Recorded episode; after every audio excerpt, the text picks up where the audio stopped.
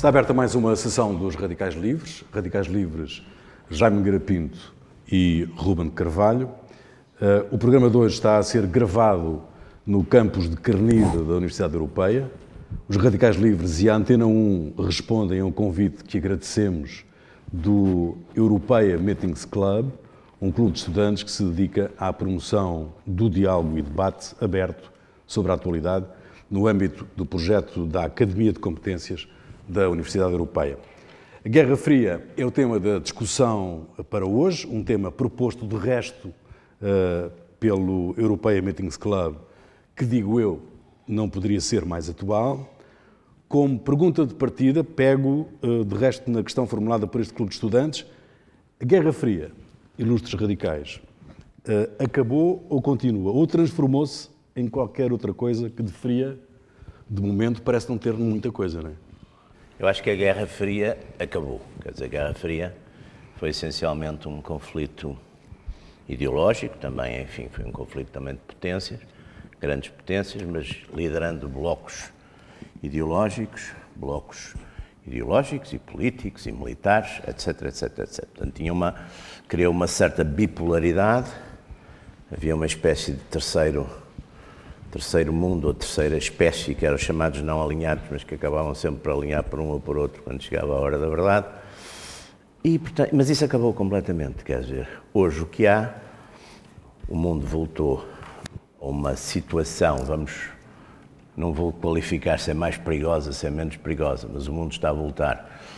Os grandes blocos, de certo modo, vão se desfazendo ou vão se fragmentando, e o mundo está a voltar a um, a um tempo em que as políticas das potências são guiadas essencialmente por interesses nacionais, interesses nacionais, podem ser depois interesses políticos, económicos, eh, mas aquilo que caracterizou muito a Guerra Fria, que era de facto um confronto ideológico, eh, de certo modo acabou, porque do ponto de vista ideológico, de um modo geral, tirando talvez alguns Estados tradicionais do Médio Oriente, de um modo geral, todo, todos os Estados aderiram à fórmula da democracia partidária competitiva. Depois, se, se a praticam ou não, já é outra coisa. E, e, portanto, voltaram a, essa, voltaram a esse tipo de interesses puseram de parte essas competições ideológicas que também, não, não, também de certo modo, serviam para disfarçar ou por vezes mascarar outro tipo de interesses. Mas voltaram a isso. O modelo hoje mundial é um modelo praticamente genérico de capitalismo. A fórmula é uma fórmula uh, de democracia competitiva, que depois funciona, em alguns sítios funciona normalmente, noutros sítios, enfim, funciona com, com grandes, sim, sim. com grandes enfim, com grandes limitações porque eu acho, aliás, que para haver democracia é preciso haver nação e é preciso haver sociedade civil, senão não funciona. Portanto, vejam, onde não houver nação e não há sociedade civil, normalmente não funciona bem. E, e, portanto, a Guerra Fria acabou. É evidente que há instituições que viveram na Guerra Fria e que, para se perpetuarem, também andam sempre à procura de inimigos. Também é uma coisa que, aliás, é um conselho que toda a vida eu, eu dei. Se tenho um bom inimigo com quem se dá bem e que está relativamente controlado, não o destrua, pode-lhe aparecer outro pior. Mas, de facto, com o fim da, da União Soviética acabou o inimigo, portanto, agora tem-se procurado outros inimigos. Por acaso apareceu um que é capaz de ser um bocado pior, que é, de facto, este, o jihadismo, e agora está aquela criatura da Coreia do Norte também a emergir, e, portanto, enquanto, e fico agora por aqui, enquanto a Guerra Fria, apesar de tudo, como dizia um bom amigo meu, se corresse mal, era uma grande desgraça. Ele comparava a Guerra Fria a andar de avião. Se correr mal, corre muito mal, não é? Mas enquanto não corre mal, é rápido. Ele dizia que era agradável, eu não acho que seja tão, tão agradável hoje em dia, com as coisas, tirar os sapatos e tirar os cintos e tirar as coisas, é, tornou-se um bocado maçador. Mas, de qualquer maneira, hoje em dia, apesar de tudo, temos sobretudo uma praga, que são os agentes políticos não territorializados, e que, portanto, sobre os quais não é possível exercer, enfim, a dissuasão e que causam muita confusão. Vamos, talvez, de vez em quando, termos um bocadinho de saudades da Guerra Fria. É isso? Há saudades da Guerra Não, Fria? eu acho que não, inevitavelmente não estou de acordo, já estava à espera. Não pode estar. Não pode estar. Apesar de eu dei agora aqui, uma, aqui algumas Eh, coisas com uma certa Eu acho que há aqui uma questão, um prolegómeno importante é que para se saber se alguma coisa acabou, não é? preciso saber, é preciso, pelo menos útil, saber se alguma coisa começou e como é que começou e, digamos, o que é que a caracterizou. Eh, e, e é um bocado indispensável fazer isso em relação à Guerra Fria, porque, note-se, haver uma situação prolongada de paz, ou se se quiser, de ausência de guerra, que não é exatamente a mesma coisa, entre eh, potências eh, durante largo período inimigas de forma mais ou menos ativa, a história está farta disso, não é? Quer dizer, aconteceu ao longo de séculos. O que é que caracterizou especialmente eh, o século XX e qualquer coisa que foi batizada de Guerra Fria? O batismo, aliás, segundo consta das gazetas, hum, quem utilizou pela primeira vez a, a frase, bem, em 1945, foi um homem de veras interessante e que, que- que todos conhecerão, que foi o George Orwell, que eh, utilizou a expressão Guerra Fria para, se, eh, para aplicar fundamentalmente a uma situação que era nova, é? que era a bomba atómica o facto de haver, do mundo ter entrado é, num período de guerra nuclear eh, qualitativamente diferente de todas as guerras existentes até aí, uma vez que a guerra, que a guerra nuclear era suscetível não apenas de alterar a situação em termos de quadro de, de- de campo de batalha, mas de destruir, bom, em última instância, o planeta. Ah, e, portanto, digamos, não havia grandes alternativas. A guerra ou era fria, não é? ou não havia planeta. Não é? Daí não havia guerra, por, por, por definição. O, o termo pegou, foi, foi nomeadamente nos Estados Unidos, ah, mas eh, vamos lá ver. De facto, o que há de específico e o que introduziu aqui, nomeadamente a partir de 1949, quando a União Soviética fez também a- as primeiras experiências nucleares e passou a ter também armas nucleares, eh, e depois no- na década de 50, em que o problema dos vetores, ou seja, dos, do- dos mísseis, dos submarinos, eh, etc., se foram desenvolvendo, eh, alargando a- as possibilidades de mandar as, as ogivas nucleares cada vez mais longe, hum, aí passou a, a haver uma situação que de facto é o que caracteriza a Guerra Fria. Deixou de haver conflitos armados, nem pouco mais ou menos. Desde o final da Segunda Guerra Mundial, praticamente não há nenhum ano Exatamente. em que não haja conflitos armados de maior ou menor dimensão. E, digamos, conflitos armados onde, pela ordem natural das coisas, não, não deixava de estar presente a influência das duas maiores potências do mundo. Podiam não estar diretamente envolvidas, podiam não estar lá. não é? Ah, De uma forma geral, acabavam por estar lá sempre com armamento. Isso era, era inevitável, não é? Porque o armamento, além de mais, tem aqui. que- Quer Custa dinheiro, pronto. Pois, não, e como diria, e como diria o, o Jaime Nogueira Pinto, isto também, também, digamos, é um problema de negócio, não é? Quer dizer, a guerra como outro qualquer, Claro. não é preciso comprar e vender, é que é preciso comprar e vender umas espingardas e umas eh, estanques e umas coisas. Ah, ora bem, e se nós agarrarmos a partir de 1945, ah, temos a Guerra da Coreia, pouco, Sim, pouco depois. Temos, temos as sucessivas guerras da Indochina que acabaram Em 75, 30 anos depois, 30 anos ah, com protagonistas vários. Tudo o que anda à volta da Indochina, porque começa, em- começa na Indochina propriamente, Indochina francesa, depois é Vietnã, depois é Laos, depois é Camboja, Camboja, eh, etc. Há alturas tantos outros, outros conflitos de, de características mais, de facto, localizadas, como seja o, um conflito duríssimo entre a China e a Índia, eh, por causa do Tibete e da- da- das zonas, eh, das zonas eh, buffer, das zonas tampão do- dos Himalaias. Ahm, Depois há as guerras todas inerentes As Áfricas. às todas. Áfricas, ao, ao- ao desmantelamento, Congo, ao desmantelamento do- do- dos impérios coloniais, há guerra no Congo, eh, já antes disso tinha havido guerra no Quênia, Uhum. eh, a do Congo teve, teve depois a, sepa- a separação do Katanga, eh, e, enfim, há a guerra da Argélia, que se arrastou durante uma data de anos. Não houve, por um triz, uma guerra no Egito com a, com a nacionalização do canal do, do Ainda do houve, que os americanos- Ainda houve. os franceses e os ingleses Os franceses e os ingleses ainda lá Foram lá, não é? foram. Eh, portanto, ainda lá, ainda lá estiveram, não é? E os egípcios, claro. Já lá Eh, estavam, como- coitados. que é Esses plausível, não como, é plausível, fugir. como é plausível.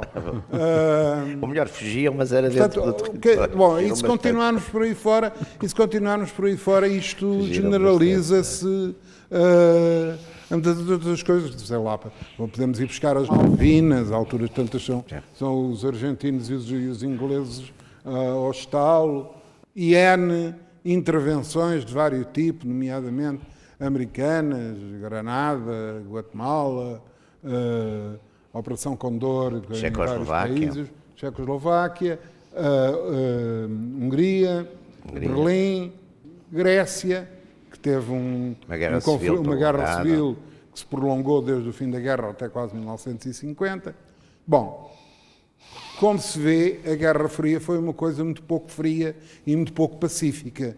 Como se constata, foi bastante, bastante violenta. O que é que não aconteceu?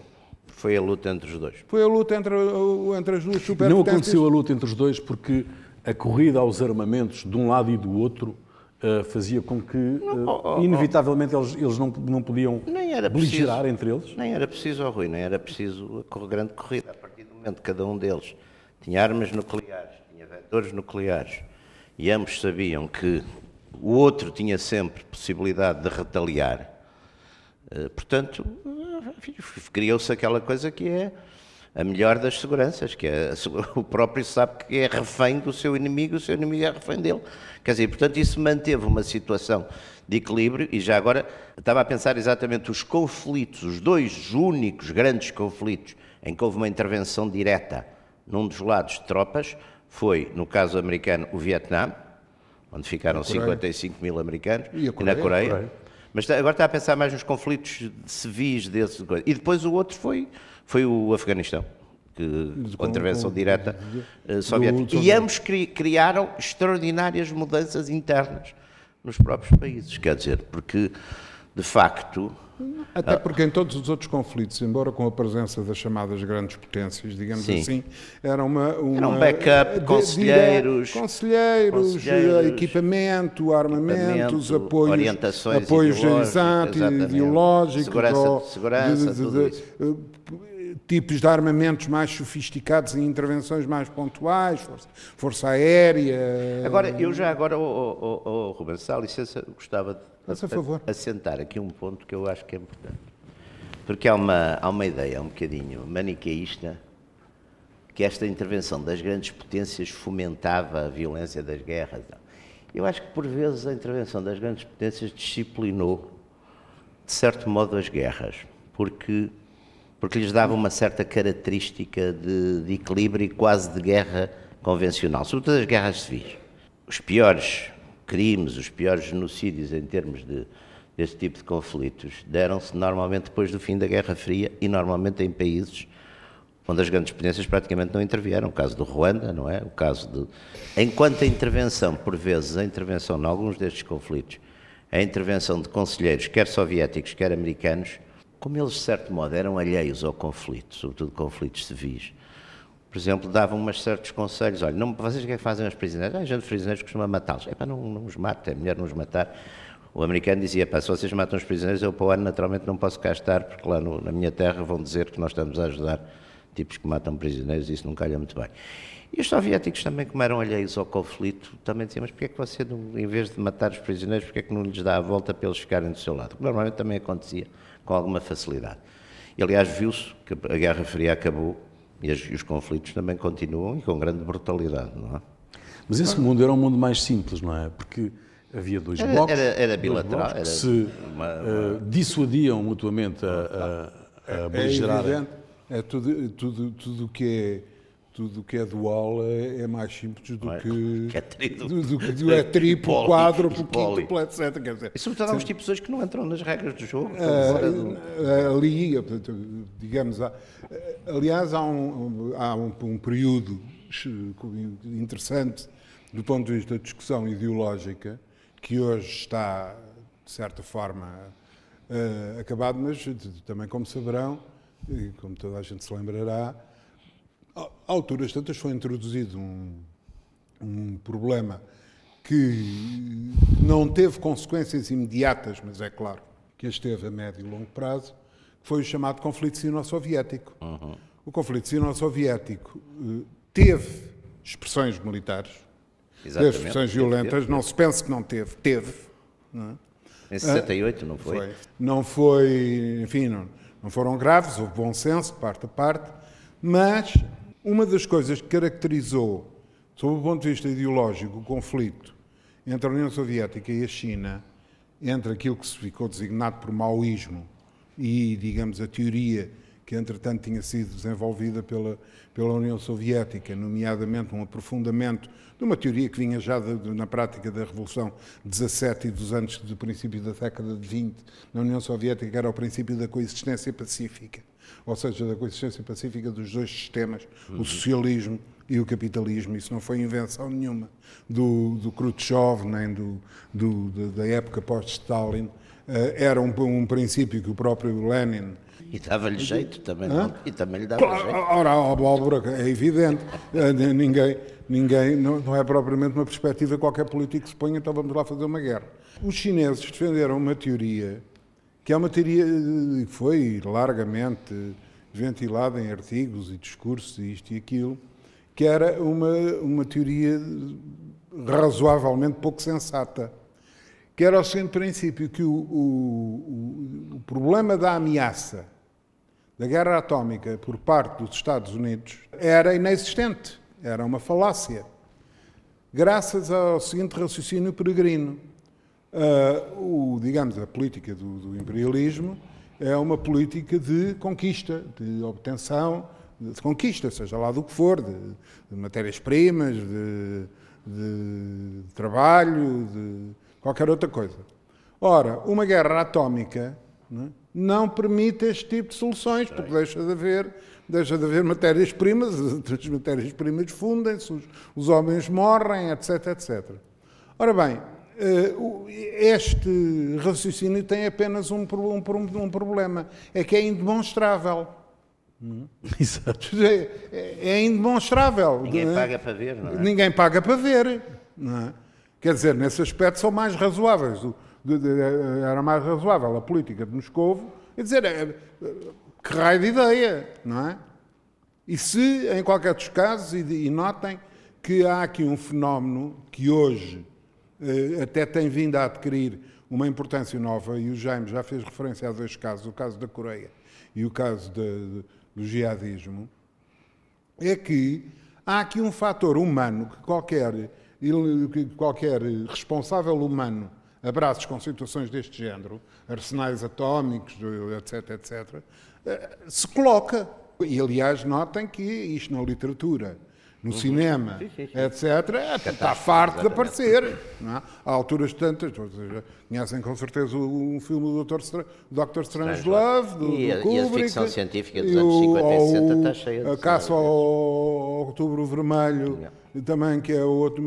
Quer dizer, há várias coisas. Há alturas tantas, digamos, pode haver fugas de controle, digamos, dentro da, da comunidade né, que controla um, um determinado armamento. Em meu entender, isto é uma opinião meramente pessoal. Eh, o facto de os arsenais atómicos terem, terem ficado sempre sob comando, nomeadamente na União Soviética, na Inglaterra e, na, e, na- e nos Estados Unidos e na América, também em França, mas de uma forma um bocado diferente, controlados sobretudo por militares, que são pessoas, do seu ponto de vista da opinião pública, normalmente com, com não grande, grande simpatia, mas o que acontece é que os militares têm, pelo menos em relação aos armamentos, sejam quais forem, uma noção clara do que é que eles fazem e do que é que eles custam. O que é que serve? Para o que é que serve? Do grau de destruição, não é? Ah, e do, do grau de destruição que, que aquilo implica, quer dizer, não, não, não, não, se, não se podem dar ao luxo de, de, de, ver como é que é. De ver como é que é. Vamos lá, vamos lá bombardear isto assim para ver como é que é, o que é que resulta. Não pode. Uh, e isso levou que, de facto, se tenha conseguido uma, uma situação que é uma situação inédita em termos de, de história da humanidade, que é um período de longa parte, 60 anos, 60 anos de aparecimento de uma nova arma sem ela, sem ela, tendo ela sido utilizada só uma vez. Só foi usada uma vez. Sem, sem generalização da sua utilização. Isto não aconteceu nunca na, na, guerra, com todas as outras coisas que fizeram da guerra o inferno que ela é. As pólvoras, os, os é, explosivos, é. os armamentos, os, as artarias, as aviações, tudo isso passou a entrar no comum da, da utilização, é? mais comum do, dos locais. E também no. Ah, desculpe. De força, força. E também no fim da guerra, também é um ponto que eu acho que é interessante.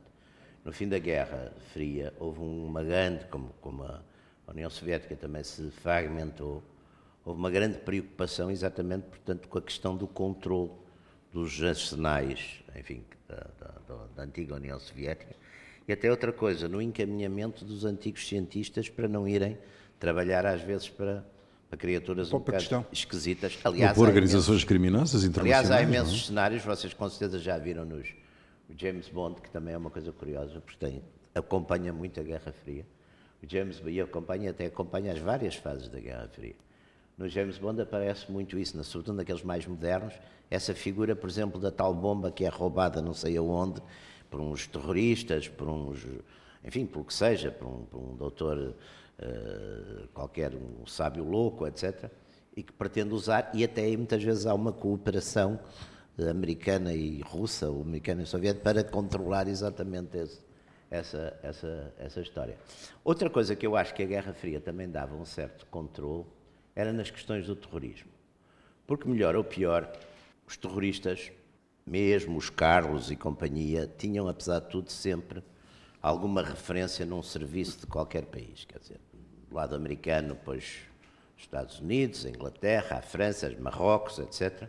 Do lado soviético, eh, por exemplo, muitos, sei lá, a Síria, por exemplo. E às vezes havia, quando havia, os terroristas saíam um bocadinho fora do, enfim, do, e agora dizer uma expressão que não é muito universitária. Portanto, vocês estão a ver qual é, mas eu passo adiante. Quando os terroristas saíam um bocadinho para, para fora de onde é que devia de ser, havia normalmente uns avisos a dizer exatamente, é pá, vocês tenham cuidado, vocês também têm aviões comerciais, também têm metropolitanos, também têm cidades grandes.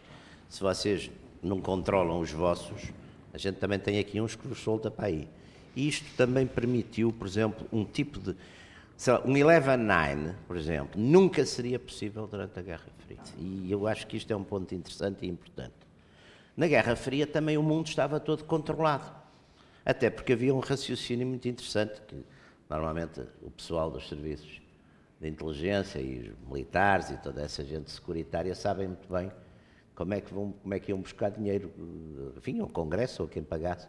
Era assim, epá, isto, mas esse país para que é que serve? Não, mas é que se a gente o perder vão para lá os outros. É? Portanto, aqui a soma era zero, não é? Portanto, a soma zero. A partir do momento que acabou a Guerra Fria, começou a haver espaços vazios, outra vez pela primeira vez. O primeiro espaço vazio foi a Somália. E se vocês virem uma coisa curiosa, a Somália deu origem aqui ao reaparecimento da pirataria, que era uma coisa desaparecida do mundo já praticamente há 100 anos, não é? Pirataria reapareceu. Hum. E há mais, sim, assim em força. A pirataria reapareceu.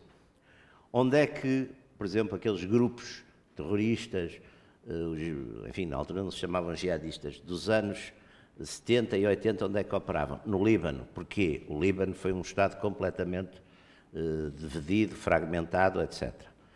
Eh, onde é que o, o rapaz Bin Laden operava? Afeganistão, que também estava completamente, eh, enfim, resnolios.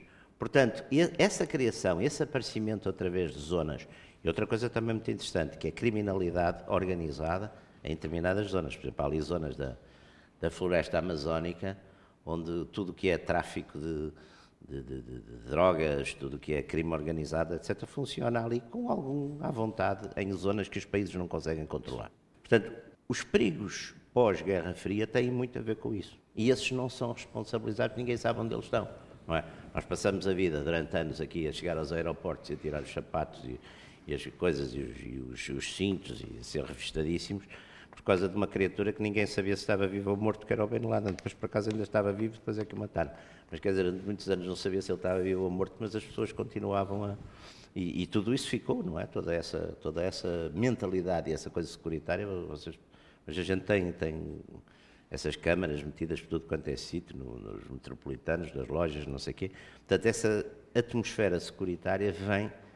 Quer dizer, não era necessária com Estados. Se houvesse Estados responsabilizáveis e uma e uma espécie de, de pirâmide de responsabilidade, que era o que acontecia na Guerra Fria, talvez isso não fosse necessário. E, e, isso é um problema muito complicado. Mas este, este mundo em que nós vivemos hoje, cujos polos se multiplicaram, já não, já não temos, já, já não temos dois, dois blocos, não. não é?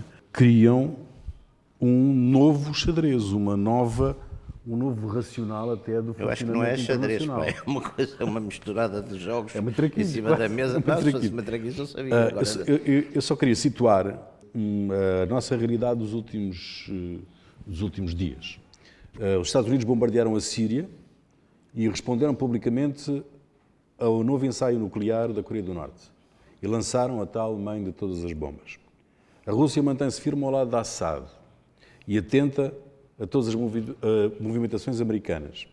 Erdogan está a um passo de uh, instalar uma ditadura na Turquia, eventualmente, eventualmente, há essa possibilidade, e até já mandou dizer à União Europeia não se metam na minha vida. Um, o sonho Curiosamente, construção... quem se queria meter na União Europeia era ele, mas isso é outra exatamente. O, exatamente. O sonho da construção europeia pode fazer-se em pedaços uh, se, em função do resultado das eleições francesas digamos que uh, o radicalismo islâmico não desarma. A China aparece aparentemente como uma garantia de estabilidade. Isto é, isto é surpreendente ou não é surpreendente? No... Sendo a, a China o único fator de equilíbrio? Não, não, sei se a China é o único fator de equilíbrio. Não é o único fator de equilíbrio. Não acho isso, quer dizer, as pessoas único. ficaram encantadas porque o Xi Jinping foi a Davos e disse umas coisas simpáticas sobre a internacionalização, de que ele precisa, não é? E onde aquela malta que lá está, geralmente tem lá negócios e fábricas e coisas também precisam dele, não é? Portanto, apareceu, e também acham graça a dizer, então agora este, o tal, o tal chinês que vinha lá do sítio de onde faziam aquelas enormidades todas do, da revolução cultural e tudo o que se parecesse com isso. Portanto, eh, de repente é de facto um elemento. Mas eu acho que a China, por exemplo, tem características eh, muito parecidas, é muito mais parecida com um Estado, teoricamente, com aquilo que era um Estado fascista no início, ou seja, é nacionalista, é autoritário, partido único, fortemente nacionalista, fortemente grandes investimentos em armamento e grande exaltação da, da nação e tudo isso, do que provavelmente um Estado comunista. Hoje tem muito mais a ver com isso do que na sua substância ideológica, não é? É muito mais parecida com isso. E depois tem uma política de, de, de, É evidente que também teve, teve toda a mudança económica, quer dizer, a China de 76, que era uma espécie de, de, uma espécie de grande campo de concentração com os camponeses mais ou menos miseráveis e o Mao Tse-Tung lá em cima deles, de facto tornou-se um, enfim, criou uma classe média que terá hoje 300 milhões, um, um 20% talvez da população, não interessa, mas, mas melhorou, pelo menos em princípio já toda a gente come pelo menos uma ou duas vezes ao dia, Portanto, melhorou substancialmente. E é de facto uma máquina económica poderosa, quer dizer, e é por variadíssimas razões, não é? Portanto, no meio de, enfim, de, de, e continua a ser, de facto, continua a ser a grande potência demográfica, não é? Está a criar uma força, embora não tenha ainda, está a criar de facto, embora eu acho que a China, a mentalidade estratégica chinesa é muito mais um nacionalismo defensivo do que um, do que um imperial. Os chineses ainda não, não têm muita ideia de, de avançar. Agora, criaram já áreas importantes de influência em África, em, em, em zonas, em África, na Europa, aqui, por exemplo, aqui, aqui, não é? Aqui, e em muitos sítios, quer dizer, a China. Agora reparem uma coisa que é interessante e importante. China, não há nenhum país onde a China tenha estimulado ou deixado de constituir um partido político pró-chinês. Antes havia, não é? Antes havia, até tivemos aqui alguns, mas antes havia. Hoje não há. Não há no mundo. E os chineses quisessem estimular, não faltavam tipos que iam lá com coisa, levantavam o braço e iam a ver se depois apanhavam um conselho de administração qualquer numa daquelas empresas chinesas. Havia de certeza. Não há. Não há porque eles não querem. Portanto, esse aspecto está. Esse aspecto acabou. Eu acho que é um ponto também interessante do mundo onde estamos. Agora, é um mundo mais perigoso? É um mundo. Não sei. Não, não, não, não. Tem, tem os seus Quer dizer, já não dá para aquelas análises tão globais como antes dava. Quer dizer, agora tem que se ver as potências atuam e há uma geometria variável de. Também é uma coisa muito interessante. Vocês reparem, por exemplo, no Médio Oriente tem situações que eu acho que significam um enfraquecimento do Estado, da estatalidade e do valor do Estado. Tem situações onde, por exemplo, A aqui é inimigo de B eh, e é aliado de C, mas 100 ou 200 quilómetros a sul isto está-se a passar ali naquela zona toda da Síria. Pode ser exatamente ao contrário, quer dizer, os, os turcos, por exemplo, têm esse tipo de situações. Os turcos são, por um lado, combatem, exato com os curdos, por um lado, os turcos combatem o Daesh em determinadas áreas e os curdos também combatem o Daesh nessas áreas, mas depois os turcos combatem os curdos. Portanto, estas situações que nós, por exemplo, na história portuguesa podemos encontrar na época da fundação da nacionalidade, há vários casos desses históricos de Dom Afonso Henriques aliar-se aos, aos, castelhanos contra os leoneses e, e, e, toda essa mobilidade de alianças, quer dizer, eh, significa um período ou pré-estatal ou de enfraquecimento do Estado. E é um ponto também que eu acho que é importante eh, ter presente. Aliás, o, esse enfraquecimento estatal eh, não era, não é uma surpresa. Lá voltamos, isto, isto, ser de história é um inferno, mania de ir atrás ver como é que foi. Uh, os Estados de, no Médio Oriente né, foram feitos mais ou menos como foram feitos os Estados africanos, né, com régua e esquadro.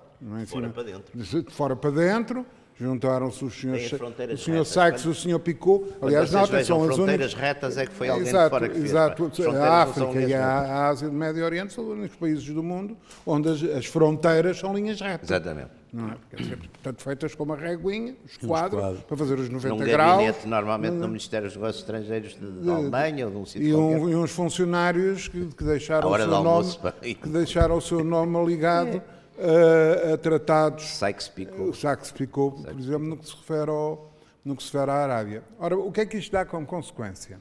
Dá como consequência, quer em África, quer, em, quer, quer no Médio Oriente, e, de certa forma, em algumas zonas da área balcânica, é?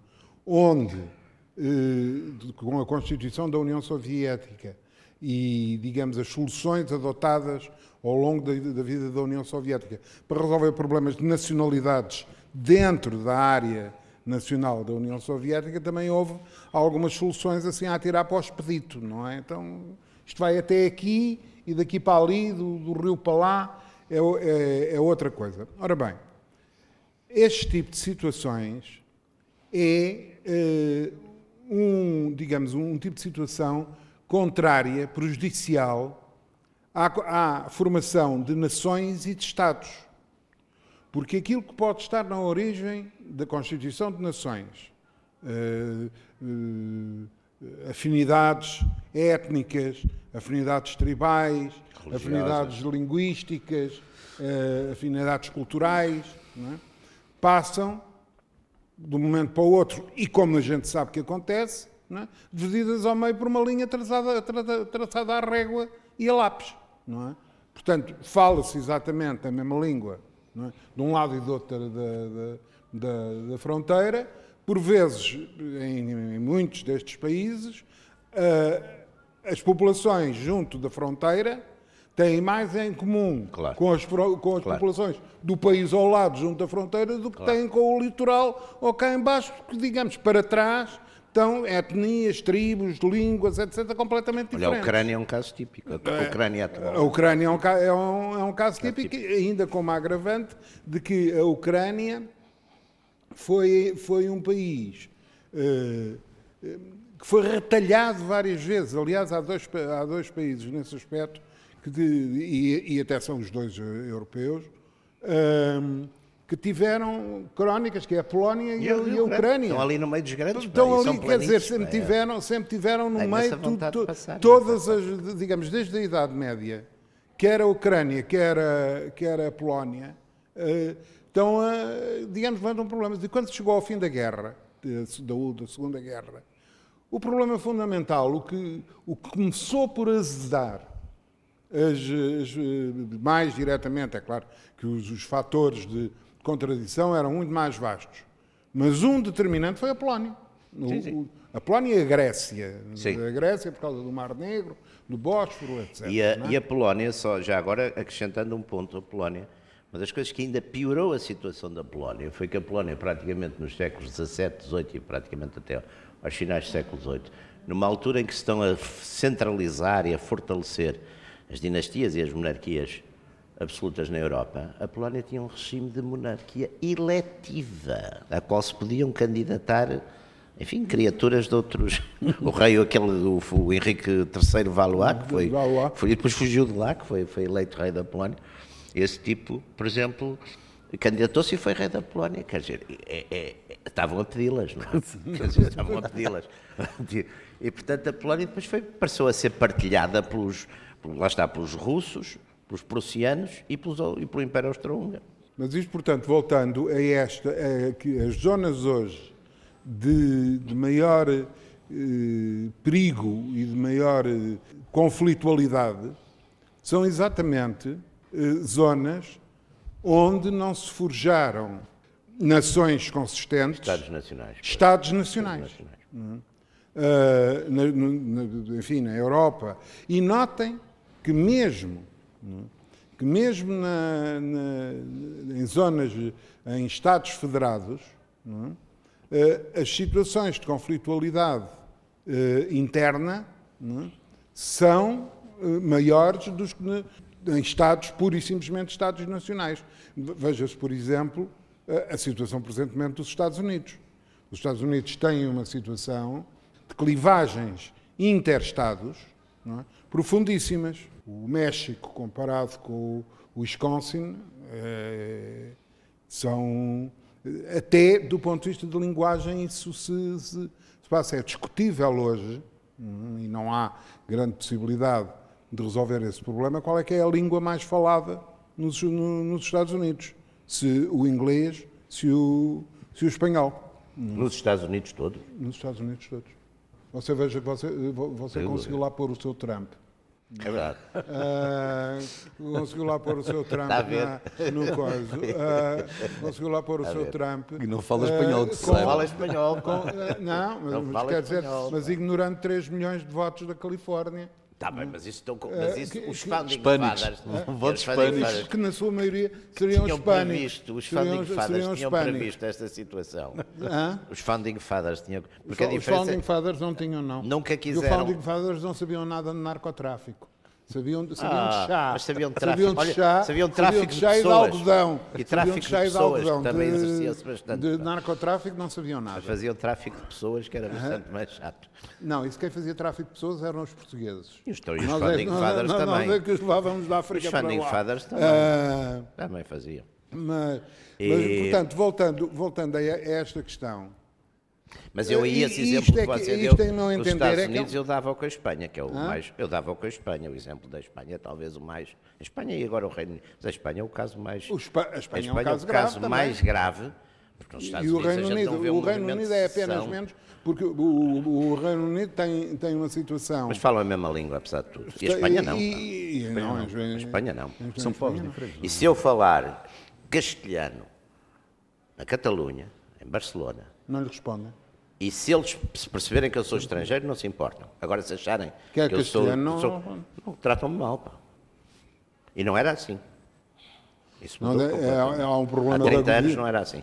Há um problema de agudização. Mas isto apenas. de- queria eu dizer que, como fator de preocupação, de no final, e eu não, eu não, não aceito muito bem o, o- o, digamos, o conceito do fim da Guerra Fria. é? Acho, porque, digamos, o essencial, o que determinou o princípio da Guerra Fria, é? ou seja, a, a ameaça recíproca de distribuição por causa do, do perigo atómico, hoje multiplicado, aliás, por muitos já outros, há novos estados por atómicos, muitos é? outros, e por muitos outros perigos biológicos, etc, etc. Hum, isso não se alterou, isso existe, continua a existir. Portanto, há uma, digamos, há um, um- equilíbrio de terror, eh, para utilizar uma, uma frase feita, que, que se mantém. Onde é que as coisas se agravam?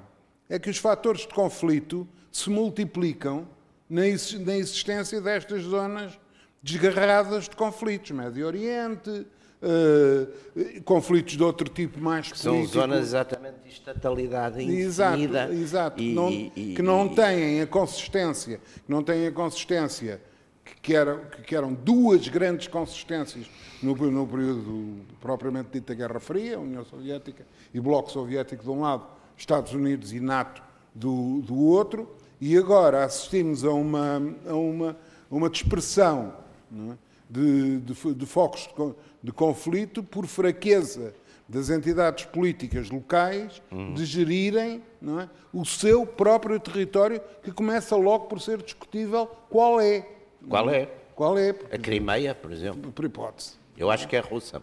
Não, é mas é- o problema é este, é que começaram a colocar-se problemas que, que eram um bocado impensáveis. A Crimeia era, era, era russa, porque a Crimeia era ucraniana, mas a Ucrânia, a Ucrânia era, era a União Soviética. Portanto, o problema estava resolvido. Mas agora notem uma coisa, sim senhora, eh, do foi ponto de vista geográfico, puramente geográfico, a Crimeia fica, fica na Ucrânia. Mas em Sebastopol, Claro. é a base é? da, da armada, da armada russa do Mar Negro. E quando quem diz Mar Negro, diz Mar Negro e Mediterrâneo. Não é? Suez, etc, etc. É, é imaginável é? que a Rússia é? possa é? Eh, prescindir Sim. de Sebastopol e da Crimeia. Não, não, não é... E, e ó, ó, Rubens, se dá licença, um outro fator que eu acho que é importante. Eh, a guerra da Crimeia foi uma guerra muito importante para a Rússia.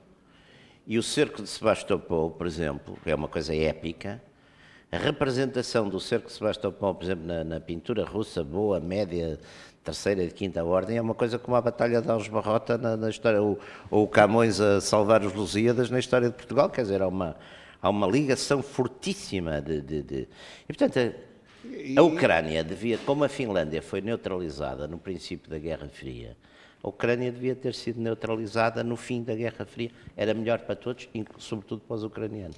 O- aliás, e isso não se passou apenas no cerco de Sebastopol da Guerra da Crimeia, mas houve depois a, que- a- a queda e a reconquista de Sebastopol na, Sim, sim. na Segunda Guerra. Na Segunda Guerra, exatamente. Na Segunda Guerra. O, em Sebastopol foram o, as, eh, eh, o maior, a maior peça de artilharia utilizada até hoje, que foi construída pelos alemães, a, a Berta, eh, A Berta era da Grande Guerra, aquela da, da- da filha do Krupp. do Krupp, exato, a Berta. Era um que pai extremoso. Que era um, que era um canhão, um canhão perfeitamente gigantesco. Era que andava, que andava para ser deslocado, andava no fundo assenta sobre dois comboios. Diz como é, exatamente. Dois, dois comboios. Eh, o sítio onde foi utilizado foi em Sebastopol. Exatamente. Foi para, o- para o bombardeamento de Sebastopol, porque Sebastopol era, era fundamental para, para, para os exércitos alemães. Em alguns aspectos, até de- Stalingrado transformou-se numa peça fundamental. Mas Sebastopol sempre o foi, não é? Porque Sebastopol era... Era a abertura para, os- para a área do petróleo. Bom. Exato. Uh, está cumprido mais, ou está cumprida mais uma sessão dos Radicais acabou. Livres, já acabou. Já acabou. Um, Ruben Carvalho e Jaime Nogueira Pinto. Recordo que uh, gravámos esta emissão no campus de Carnido da Universidade Europeia, a convite da- do Europeia Meetings Club, um clube de estudantes que se dedica à promoção do diálogo e debate sobre a atualidade. O tema que, dis- que discutimos hoje aqui foi proposto por eles. Uh, a Guerra Fria acabou ou continua? Não se chegou à conclusão de Não se chegamos à conclusão, como não se chega à conclusão nenhuma. E nós hoje, em atenção a vocês, estivemos até muito pacatos, não foi? Entre nós. Não, não, não dar maus exemplos. não darmos maus exemplos. Portanto, voltamos para a semana.